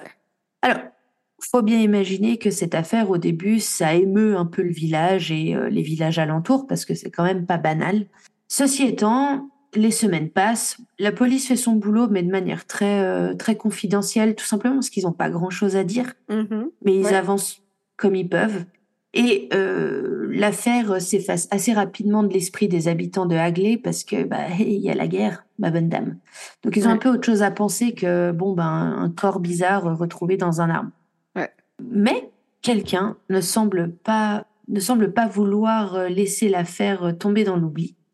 Six mois après la découverte euh, du corps, donc c'était en avril, et donc là on est en, je crois qu'on est déjà en fait en décembre quasiment. Il y a un tag qui est laissé sur un bâtiment abandonné euh, sur une place de Hagley. Et c'est écrit Who put Lubella, L-U-E-B-E-L-A, in the witch elm? Qui a mis Lubella dans le l'orme, littéralement? Mhm. Alors la police se dit oh putain il y a quelqu'un qui en sait plus qu'il ne dit le prénom de la fille c'est Lubella mais qui écrit ça machin et tout et dans les semaines qui vont suivre c'est parfois plusieurs jours de suite, parfois, en tout cas toutes les semaines, à plein d'endroits différents dans le village. Il y a des messages qui apparaissent. Ça varie légèrement, mais ils ont pu prouver que c'était toujours la même personne. C'est la même craie, le même style graphique, oh, euh, le même style d'écriture. Et on reste sur la phrase désormais célèbre pour euh, caractériser ce, cette affaire. Who put Bella in the witch elm? Donc, qui a mis Bella, B-E-2-L-A, dans l'orme? Mais la police, il se dit, bon, alors du coup, la jeune femme, elle s'appelait Bella. Celui qui, qui écrit Mhm. ça, il sait. Enfin, il sait, il sait qui elle était. Est-ce que c'était... euh, Enfin, du coup, il y a des rumeurs qui circulent. Est-ce que c'était, euh, est-ce que les tags ont été écrits par le meurtrier? Est-ce que c'était par un ancien amant? Qui, qui, qu'est-ce qui se passe? La police évidemment creuse. euh, Genre, je pense qu'il y a toutes les Bella ou Lou Bella ou autres trucs Bella de la région qui se font interroger ou pour voir si elles sont en vie. Aucune ne manque à l'appel. Donc c'est clairement une impasse. Et à la suite de ça, la police en a marre de perdre son temps là-dessus et l'affaire est classée sans suite. Ok. Et puis à nouveau 43, euh, la guerre, etc. Mhm. Tout ce que je sais, c'est que régulièrement il y a des tags qui réapparaissent, mais en vrai, ça s'est très vite arrêté et plus rien.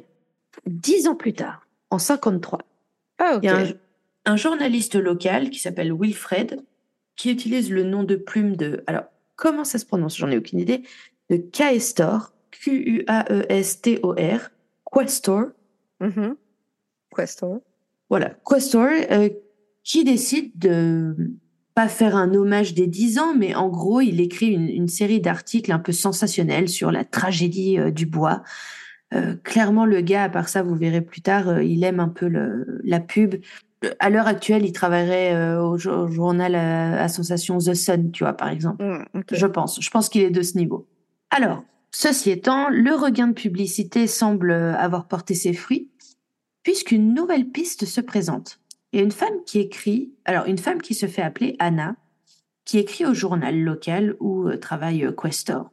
Et elle dit, alors je vous ai traduit la lettre hein, évidemment, terminez vos articles sur le crime de Witchelm par tous les moyens. Ils sont intéressants pour vos lecteurs, mais vous ne résoudrez jamais le mystère. La seule personne qui pourrait donner la réponse est maintenant hors de la juridiction des tribunaux terrestres. L'affaire est close et n'implique ni sorcière, ni magie noire, ni rite au clair de lune. Bien que je déteste devoir utiliser un nom de plume, je pense que vous apprécieriez de me connaître. Les seuls indices que je peux vous donner sont que le responsable du crime est mort fou en 1942 et que la victime était hollandaise et est arrivée illégalement en Angleterre vers 1941. Je n'ai pas envie d'en dire plus. Oh Genre, Ah ouais. merci meuf, mais clairement, il va falloir que t'en dises plus, en fait. Ouais, soit t'en dis plus, soit tu fermes ta gueule parce que franchement. Le journal a quand même la bonne idée d'envoyer la lettre à la police, qui se montre évidemment intéressée par euh, la lettre, et il publie dans le journal, dans ce même journal, une annonce en lui demandant de se faire connaître, ou en tout cas de contacter la police pour euh, au moins faire une déposition euh, correcte. Et donc, fin, de, fin 1953, la fameuse Anna envoie une autre lettre euh, au journal, à Questor, en disant Cher Questor, si Anna n'avait pas fait l'objet de tant de publicité, je vous aurais contacté plus tôt. Je vous rencontrerai avec des officiers de la police demain soir vers 20h30. Je pourrais peut-être les aider dans leurs investigations s'ils sont toujours intéressés, sous réserve de mes conditions auxquelles je pense qu'ils seront d'accord. Alors, quelles sont les conditions? On ne sait pas, elle a dû les dire à l'oral en les rencontrant. Bien entendu, vous n'annoncerez pas cette réunion dans votre presse. Vous avez eu beaucoup de folie ces derniers jours, peut-être que ce sera la dernière ou le début d'une longue série, qui sait? Au Whittington, il y a un bar à gauche de l'entrée qui s'appelle le Trou du Prêtre. Eh ben, Enfin, ça, le nom. quoi ce nom de bar?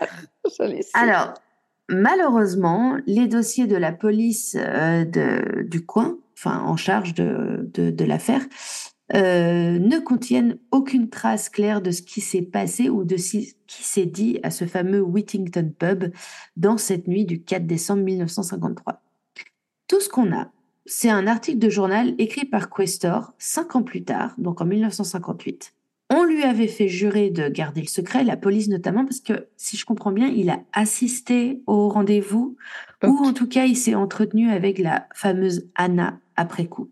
Et en fait, il dit qu'il a vu à la télé que, donc en 58, il dit avoir vu à la télé que quelqu'un disait que la femme avait été identifiée dans, dans le l'arbre. Et plutôt que de vérifier l'info, il s'est dit chouette, je vais pouvoir écrire à, à ce sujet.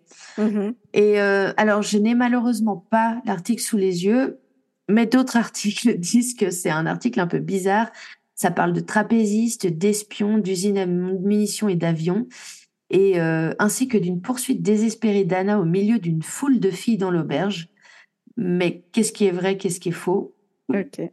Alors, il y a quand même une chose qu'on sait. Le vrai nom de Anna, c'est Una Ainsworth. Et qu'est-ce qu'elle a déclaré à la police? Elle a déclaré donc qu'elle était l'Anna, euh, la, la fille mentionnée dans les journaux, et qu'elle se souvenait que son mari, qui s'appelait Jacques Mossop, était rentré à la maison blanc et agité un soir en mars ou avril 1941. Euh, Jacques, son mari, lui aurait donc dit qu'il était allé euh, au, pub avec un certain Van Ralt et une poule hollandaise, de toute évidence Bella, d'après euh, Mhm. Una, donc Anna Una, et que en allant faire un tour en voiture, Una s'était évanouie dans la voiture euh, sur le chemin du retour, parce qu'elle avait trop bu. Et là, et va savoir pourquoi ce serait logique, qu'est-ce qui s'est passé. Je vous raconte vraiment comme c'est, on débat après si tu veux. Le fameux Van Ralt, qui était donc avec euh, Jack, lui aurait dit de conduire jusqu'à la forêt. Et les deux hommes, voyant l'arbre de nuit avec un trou, comment ils ont vu le trou, comment, enfin bref. Ah, pardon, je, moi-même je dévie de mon histoire, auraient décidé, les deux hommes, de coincer la femme dans l'arbre en pensant qu'elle reprendrait ses esprits le lendemain matin, aurait honte d'elle-même et euh, reprendrait sa vie en main. Ça, c'est, voilà. Ok. Mais de toute évidence, la fameuse euh, Bella ne s'est jamais réveillée et Jacques, le mari de Una, est devenu fou, apparemment hanté par euh, l'image de la femme euh, coincée dans l'arbre. Et il est mort dans un hôpital psychiatrique en 1942, donc un an avant la découverte du corps de Bella. Que je continue d'appeler Bella, mais on n'a pas le nom de cette poule hollandaise. Ouais. Mais pourquoi Bella? À nouveau, une question dont- qu'il faut qu'on qu'on étudie. Alors, ce qui est marrant, c'est que toi aussi, tu vois, tu as parlé d'espionnage. Mais toi, comme tu le dis justement, euh, si proche de la chute du mur de Berlin, Mhm. euh, parce qu'on, il y a un truc qui me fait marrer. Tu sais, quand tu regardes des films, et c'est des films d'espions ou d'action précisément sur cette époque, ou un peu justement pendant la guerre froide. On trouve toujours que c'est abusé, tu sais, ces histoires de personnes infiltrées qui vivent comme des gens normaux, puis un jour ils reçoivent un appel et boum, ils passent en mode. euh, Ouais. Le problème, c'est que c'est vrai tous ces C'est trucs. vrai. C'est vrai, On absolument. croit toujours que c'est abusé, mais vous vous rendez pas compte. Mais C'est- c'est c'est un truc de fou. Je veux dire, il y, a des histoires qui sont on ne peut plus vraies. Des pères Euh, de famille qui ont construit leur vie ou un boulot, c'est le monsieur lambda du coin, limite il est huissier, et Ouais. il reçoit un appel et ça y est, il part buter des gens euh, pour la mère patrie, tu vois. Enfin, Ouais. Et donc, toi, il y a ce contexte tout particulier dans ton histoire de la chute du mur de Berlin, avec très certainement effectivement tous les agents du KGB qui savaient pas quoi faire. Mhm.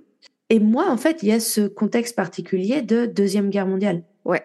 Il y a donc fatalement la théorie qui veut que cette femme ait été une espionne. Ok. Donc la théorie voudrait qu'elle ait été liée à un réseau d'espionnage allemand opérant à Birmingham, tout ça dans le cadre d'une euh, vague mission d'espionnage à travers le pays. Pourquoi ça peut être plausible? C'est qu'à l'époque, il y a des usines de munitions qui étaient disséminées dans les Midlands, à cet endroit-là, Mhm. et la connaissance de ces sites, ça pouvait être précieux pour, euh, pour l'ennemi. Oui. Pardon. Non, non, j'allais dire, c'est pas faux du tout, c'est même tout à fait possible hein, par rapport à l'époque. Il y avait, faut- on oublie euh, que beaucoup plus que la Première Guerre mondiale, la Deuxième Guerre mondiale, il y avait énormément d'histoires d'espionnage, hein. énormément, et les Anglais euh, en faisaient partie, euh, Voilà. en grande partie, on va dire. Alors, c'était qu'une vague rumeur au moment où ils ont découvert le corps. Et comme je disais, l'histoire est tombée dans l'oubli. C'est revenu évidemment en 53 quand il y a eu toute l'affaire dans les journaux entre Questor et la fameuse Anna qui en fait est Una. Se- selon Questor, Anna lui a dit que euh, la fameuse femme faisait partie d'un groupe de conspirateurs pro-allemands euh, qui travaillaient avec euh, des gens pour obtenir des renseignements sur les armes et les fameuses munitions d'avion dans, dans les Midlands. Et le mystère s'est un peu épaissi des années plus tard, lorsque le M- MI5, donc MI5, pardon, MI5, ça se dit comme ça en français? J'imagine. Enfin, en gros, l'agence euh, d'espionnage britannique a publié euh, des dossiers de guerre sur un agent euh, espion, enfin ennemi, qui s'appelait Joseph Jacobs, qui a été parachuté dans le coin en 1941. Alors, tant mieux pour nous, pas de bol pour lui. En atterrissant, il s'est cassé la cheville et il s'est très vite fait attraper dans les champs par, euh, par des locaux qui l'ont livré à la police. Et euh, dans sa poche, il portait la photographie d'une jeune femme qui a été plus tard identifiée comme étant la chanteuse et actrice Clara Boerle. Boe- Boerle. Et du coup, bah, en découvrant ça des années plus tard, hein, les gens Ouais. ils se demandent est-ce qu'il y a un lien entre euh, cette fameuse euh, femme et la femme dans les bois? Alors certains prétendent que Clara, la chanteuse et actrice, travaillait comme espionne, qu'elle aurait été parachutée dans la région pendant la guerre, ce qui expliquerait qu'elle soit retrouvée dans l'arbre creux. Mais de une, il n'y a aucun parachute qui a été retrouvé sur les lieux du crime, ce qui réfute cette théorie. Et puis, euh, les gens qui étaient sur place, qui ont vu l'arbre, disaient il n'y a aucun moyen pour que quelqu'un, ok, atterrisse au pif dans les bois, mais Mhm. genre, non. Enfin, Ouais. le ok, l'arbre était un, est creux, ce que tu veux, mais tu viens pas genre pouf t'insérer comme ça, tu vois, non, surtout non, en tombant non, du ciel. Bien sûr que non. Il y a- quand même, c'est quand même la théorie qui prévaut le plus parce que euh, il y a plein de gens qui disent oui, mais à l'époque les services de renseignement, en vrai, ils étaient super mauvais. On sait pas, on sait pas. Ce qui je trouve est pas sympa parce que je pense que pour l'époque ils ont fait des trucs de fou les services de renseignement des deux côtés, hein, sincèrement. Absolument. Euh, Rien Absolument. que rien qu'avec Enigma par exemple, tu sais la machine et tout. Bien sûr. Alan Turing, euh, c'est c'était un groupe de génie qui travaillait là-dessus. Donc, euh, Mais en plus, euh, ce que je trouve marrant, c'est que apparemment à cette époque-là, il y avait déjà eu le premier livre 007 avec Casino Ah ah. Royale et tout ça. Donc les gens étaient vraiment à fond dans les trucs d'espionnage en plus avec la Ouais. guerre euh, derrière, tu vois. Oui, donc je, je, si je me trompe pas, mais alors comme dirait Tamara, détrompe-moi si je me trompe, mais je crois que MI5 c'est domestique et MI6 c'est international, c'est ça? Ouais, ça doit être un truc comme ça, un peu comme Je- la je- CIA et le, et le Et le FBI. FBI, ouais, quelque chose comme ça, ouais, Alors je ça, j'avoue, j'ai pas l'info. je crois. Bah attends, il fait quoi, euh, James Bond Il est au MI6. Oui, Voilà, donc euh, international. euh, ceux qui font boum boum. ouais, boum boum chez les autres. Alors, je veux juste vous parler d'une autre théorie et qui, selon moi, peut expliquer peut-être le nom de pourquoi, enfin, pourquoi les graffitis donnaient le nom de El- Bella Mhm. Parce qu'évidemment, euh, si c'est pas les nazis et les espions, euh, c'est les aliens. Non, je rigole. Ah, Pire, les sorcières. ah, mais évidemment, les sorcières. Parce que donc le corps aurait été trouvé, comme je le disais, dans un orme blanc, ou en anglais witch elm, W-Y-C-H, et witch euh, dérivant de Wicca, qui veut dire sorcière, sorcellerie. C'était un arbre utilisé pour éloigner le mal dans les contes de vieilles femmes, comme on dit. Mhm. Euh, plusieurs personnes ont affirmé depuis que non, c'était de toute façon même pas un orme. Euh, ça faisait juste partie de l'histoire, de la légende, mais c'est un orme. Voilà, partons Voilà. de ça. Partons de cette idée. Et une théorie pour expliquer le, le nom, parce que littéralement à ce jour, on ne sait pas d'où vient le nom Bella. Ah, C'est le Ok. graffiti qui a donné le nom de Bella, mais on n'a aucune idée.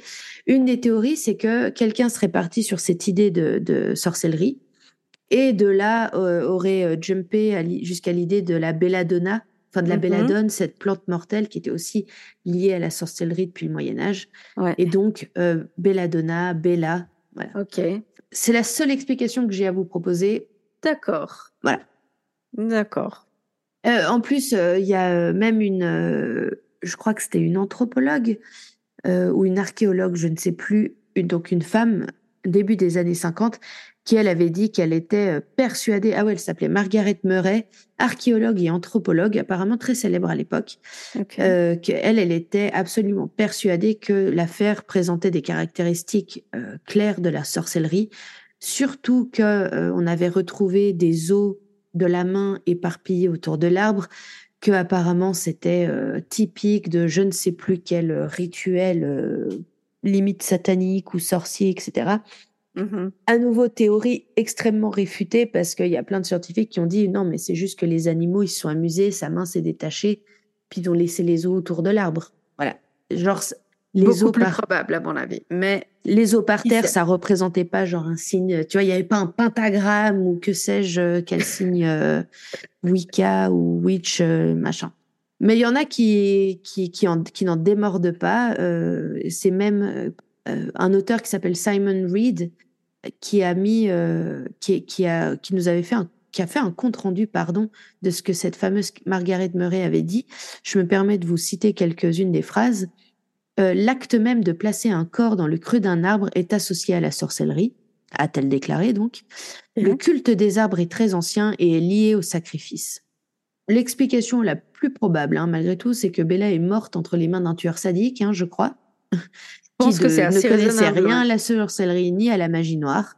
Vous allez rire aussi, il y a un truc. Certes, maintenant, la technologie s'est améliorée. Oui. C'est la police et en même temps, je crois que c'est un musée qui avait demandé de faire un, un dessin à partir du crâne euh, qui avait été diffusé à l'époque dans les journaux, ça n'avait rien ramené. Et là, ils se sont dit, eh, mais la technologie a, a avancé, on peut Bah ouais. maintenant mieux faire les rendus grâce à un crâne Mhm. c'est beaucoup plus fiable et on pourrait peut-être même faire un test ADN. Et donc, euh, je crois que c'est l'université de Birmingham qui a, qui a demandé l'autorisation de, bah, de l'exhumer. Ouais. Et puis en fait, ils étaient là, ouais, ouais, ouais, ok, d'accord. Mais elle est enterrée où? Oh putain. Et en Elle est enterrée où? bah, apparemment, elle n'a pas été enterrée. Apparemment, son squelette a été euh, offert euh, à l'université ou au musée. Et sauf que ni l'université ni le musée n'ont aucune trace du squelette Non. de Bella. Non, c'est une blague. Non, le corps a complètement disparu. Enfin, Mais le genre- corps, le squelette. Genre, on sait pas où il est. On n'a aucune idée. Oh putain. Il y a un certain euh, médecin de, ou un docteur, professeur de l'université qui a dit euh, effectivement il n'est plus possible de procéder à un test ADN pour élucider le mystère une fois pour toutes. Pour autant que je sache, nous avons donné le corps à l'université, puis les os ont mystérieusement disparu. La police Oh, a elle-même.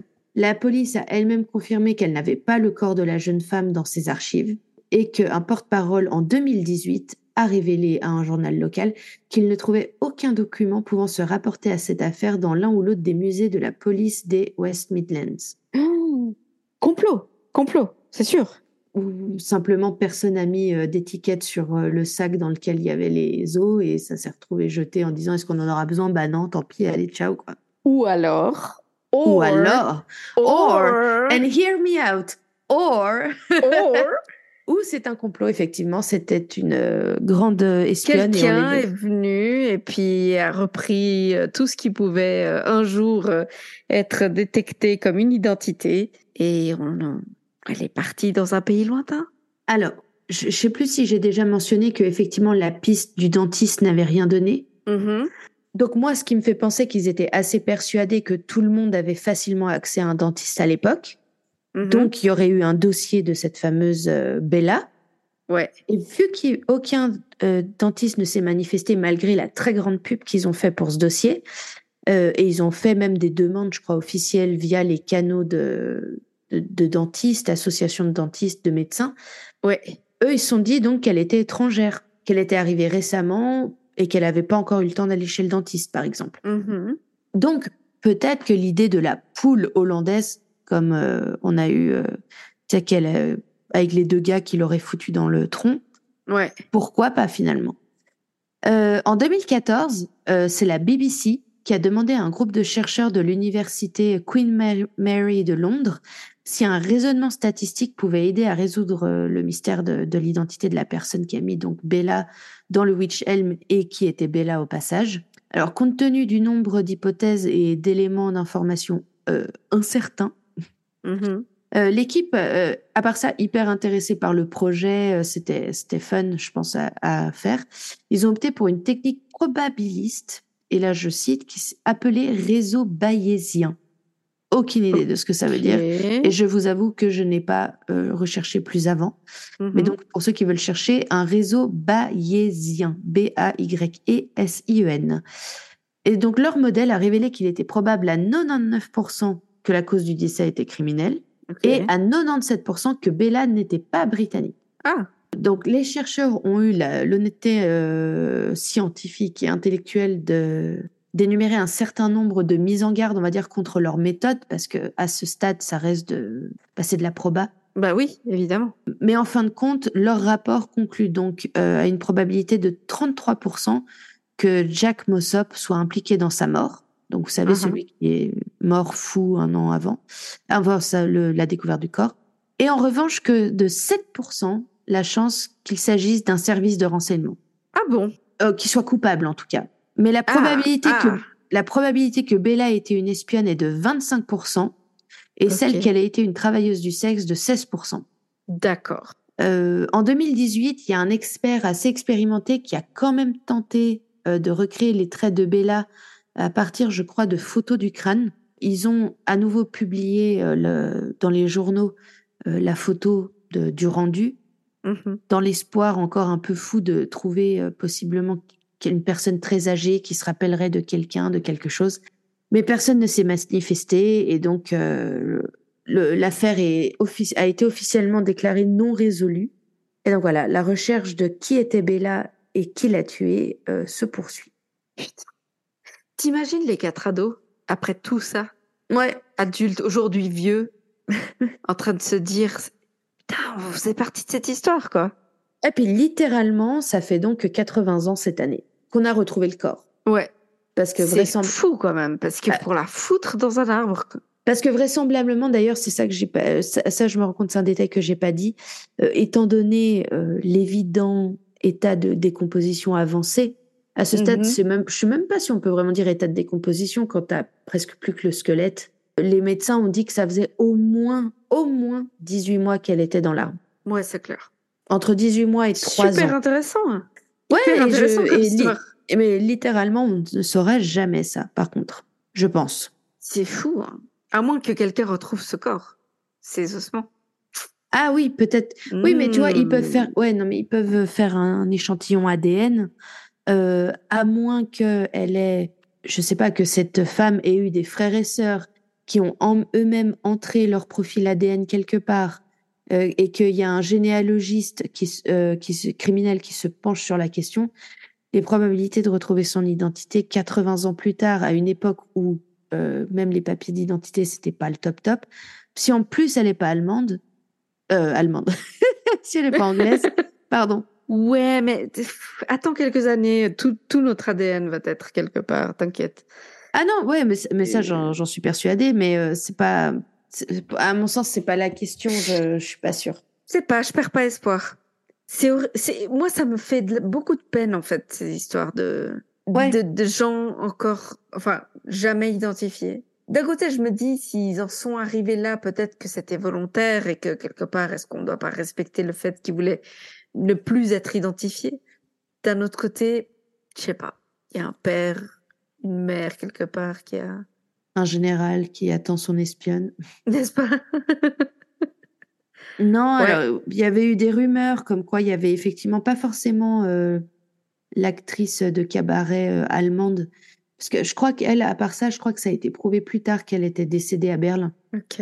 Donc, euh, euh, c'est juste qu'il y a plein de gens qui disaient oui, mais justement, à partir de 1941, on n'a plus d'enregistrement ni de photos d'elle. Je Mhm. crois qu'elle avait juste pris sa retraite. Ouais, ok. enfin, sa retraite anticipée, je veux dire. Mais euh, il y a eu quand même beaucoup de. Tu sais, je disais, le MI5 a rendu public certaines informations, notamment à, part- à propos d'un certain Jacob, qui, est- Mhm. qui avait un espion, en fait, qui, est- qui avait été parachuté sur place et qui a été capturé tout de suite, Bichette. Et lui, sous le, sous le coup d'une interrogation sévère et patiente, n'est-ce pas, Ouais. aurait révélé qu'il était censé avoir une partenaire qui devait aussi être larguée euh, dans le coin. Mhm. Et de ce qu'on a essayé de faire correspondre après avec euh, les archives, une fois, une fois le mur tombé, etc. aussi après la... Et puis une fois la guerre terminée, Ouais. c'est qu'il y avait effectivement normalement une femme qui a été euh, larguée au-dessus de, du coin et qu'elle a plus jamais rendu compte à ses supérieurs euh, en Allemagne. Aïe. Mais euh, je sais pas. Qui sait hein C'est marrant que toutes les deux on ait trouvé des histoires de potentiels Mais euh, je crois que c'est un peu, je crois que c'est un peu toujours le truc. C'est comme le gars de Tamanchud, tu sais l'histoire que je t'avais racontée en Australie, Ouais. que j'ai décidé de pas raconter ici parce que je- elle a été élucidée récemment. Euh, Ouais. Bah, en fait, sincèrement, t'as un gars ou une meuf, comme tu dis, il y a, rien qui permet de l'identifier. Mm. Alors que en soi, tu vois, typiquement moi qui suis habillée avec beaucoup de, de sous-marques de merde. Mhm. Euh, alors certes, j'ai mes tatouages, mais imaginons, j'ai pas mes tatouages, j'ai mes fringues de tous les jours, j'ai pas mes, j'ai pas mes, mes, comment ça s'appelle? Ah, mes papiers d'identité sur moi. Ah, effectivement, à moins qu'ils retrouvent le médecin qui à l'époque m'avait mis mon appareil dentaire, c'est dur d'identifier quelqu'un. Ouais, mais alors, euh, oui, je comprends ce que Si tu veux personne, dire. si personne vient, vient Mais euh, à la ça, police, c'est ça. Parce que la réalité, c'est que la plupart d'entre nous, la grande majorité d'entre nous, il y a au moins une personne qui va chercher. C'est ça le truc. C'est Ouais. que là, c'est pas juste qu'on n'identifie pas ton corps, c'est que personne n'a une photo de toi à montrer en disant elle est où? Ouais. Personne. Parce que Ah, peut-être Euh, que c'était une connasse et qu'elle l'avait bien mérité. hein. Peut-être, peut-être, mais à un moment donné, voilà. Je veux dire, ma Jane Doe, euh, Jennifer Fergate, ils sont passés par Interpol, Ouais. tu vois, pour, euh, pour regarder. Ils ont, euh, l'article, le, le Lars Wegner, il a écrit des articles pour le, comment il s'appelle ce journal euh, allemand, le plus grand journal Bild, Bild und Ah oui. Zeitung, ou un truc comme Oui. ça. Rien, personne ne s'est jamais manifesté. Jamais. Et une des théories de ce mec qui était du service secret euh, norvégien, c'est qu'il dit, mais dans les cas comme ça de, de- d'agents secrets, c'est que souvent, ils vont vers la famille d'autres personnes, d'autres, euh, et ils s'en occupent. C'est-à-dire, bah voilà, euh, votre fils, votre sœur, votre peu importe, euh, est mort pour la patrie, Mhm. en Vos héros, gueules. vos gueules, on vous paye tout. Mais par contre, vous dites la moindre chose et vous n'existez plus. Enfin, tu vois. Ah, Et donc- ouais. Euh, ça, c'est le truc commun où euh, l'organisme, l'organisme prend soin, entre grands guillemets, de la famille, de telle manière que personne ne réclame personne. Mais c'est ça qui est terrible. L'amour de la patrie. Ouais. Non, bon, voilà. Donc, euh, on ne saura jamais. On ne saura jamais. J'ai, euh, ça m'a saoulé de pas avoir de photos. euh, c'est horrible à dire. En fait, j'ai trouvé une photo du crâne Ouais. avec encore les fameux cheveux attachés, etc. Mais ils sont déjà euh, au moment de l'autopsie, je crois. Euh, en revanche, je n'ai pas de photo du, du, du squelette dans l'arbre. En fait, j'aurais aimé comprendre à quel point c'était étroit Je vais regarder si je trouve un dessin, par exemple, ou quelque chose. Oui, il faudrait que peut-être que je cherche à ce niveau-là. En fait, je me suis pas trop penchée sur les photos. J'ai vraiment cherché plutôt des articles, des choses comme ça pour essayer d'étoffer un peu ce que j'avais à dire. Donc voilà. Mais j'aimerais bien que vous nous disiez en commentaire ce que vous en pensez. Est-ce que, nos, est que nos deux Jendo sont des espionnes? Franchement, moi je suis pour. Hein. Je pense que oui, mais j'attends de savoir ce que vous en pensez. Dites-nous tout sur Insta, commentaires, vos idées. Peut-être vous avez des théories qui euh, vont tout illuminer pour nous.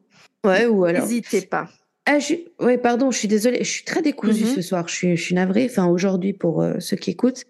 Euh, tu sais, j'ai beaucoup mentionné que c'était le l'arbre était difficile d'accès pour les adultes.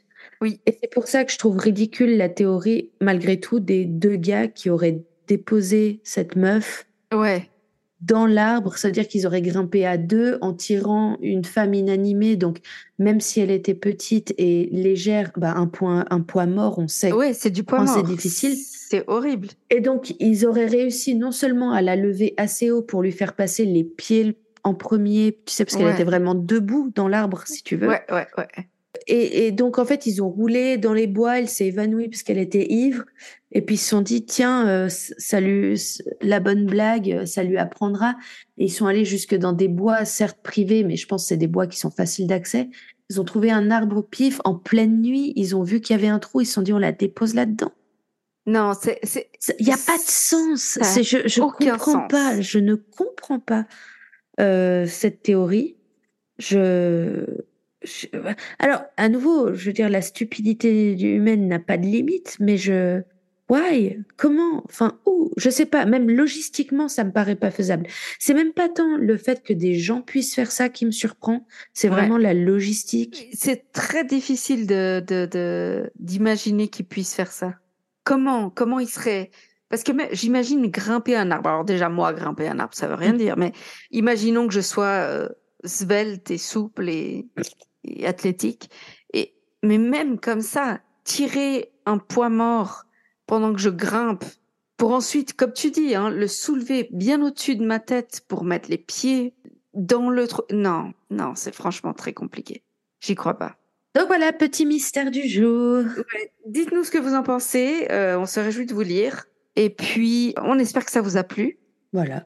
Peut-être un épisode peut-être un peu plus court là que ce qu'on vous a offert ces derniers temps, mais de temps en temps, ça nous fait du bien aussi à nous. C'est clair. Mais en tout cas, on se réjouit de vous retrouver la semaine prochaine pour un nouvel épisode. N'hésitez pas, comme d'habitude, on vous encourage à nous rejoindre sur Instagram, à nous dire ce que vous en pensez euh, en commentaire sous les, les posts qui seront dédiés à ces deux affaires cette semaine-là, ou par message privé si vous êtes timide. On accepte volontiers aussi euh, les petits mots doux. Exactement, ça nous fait plaisir aussi d'ailleurs.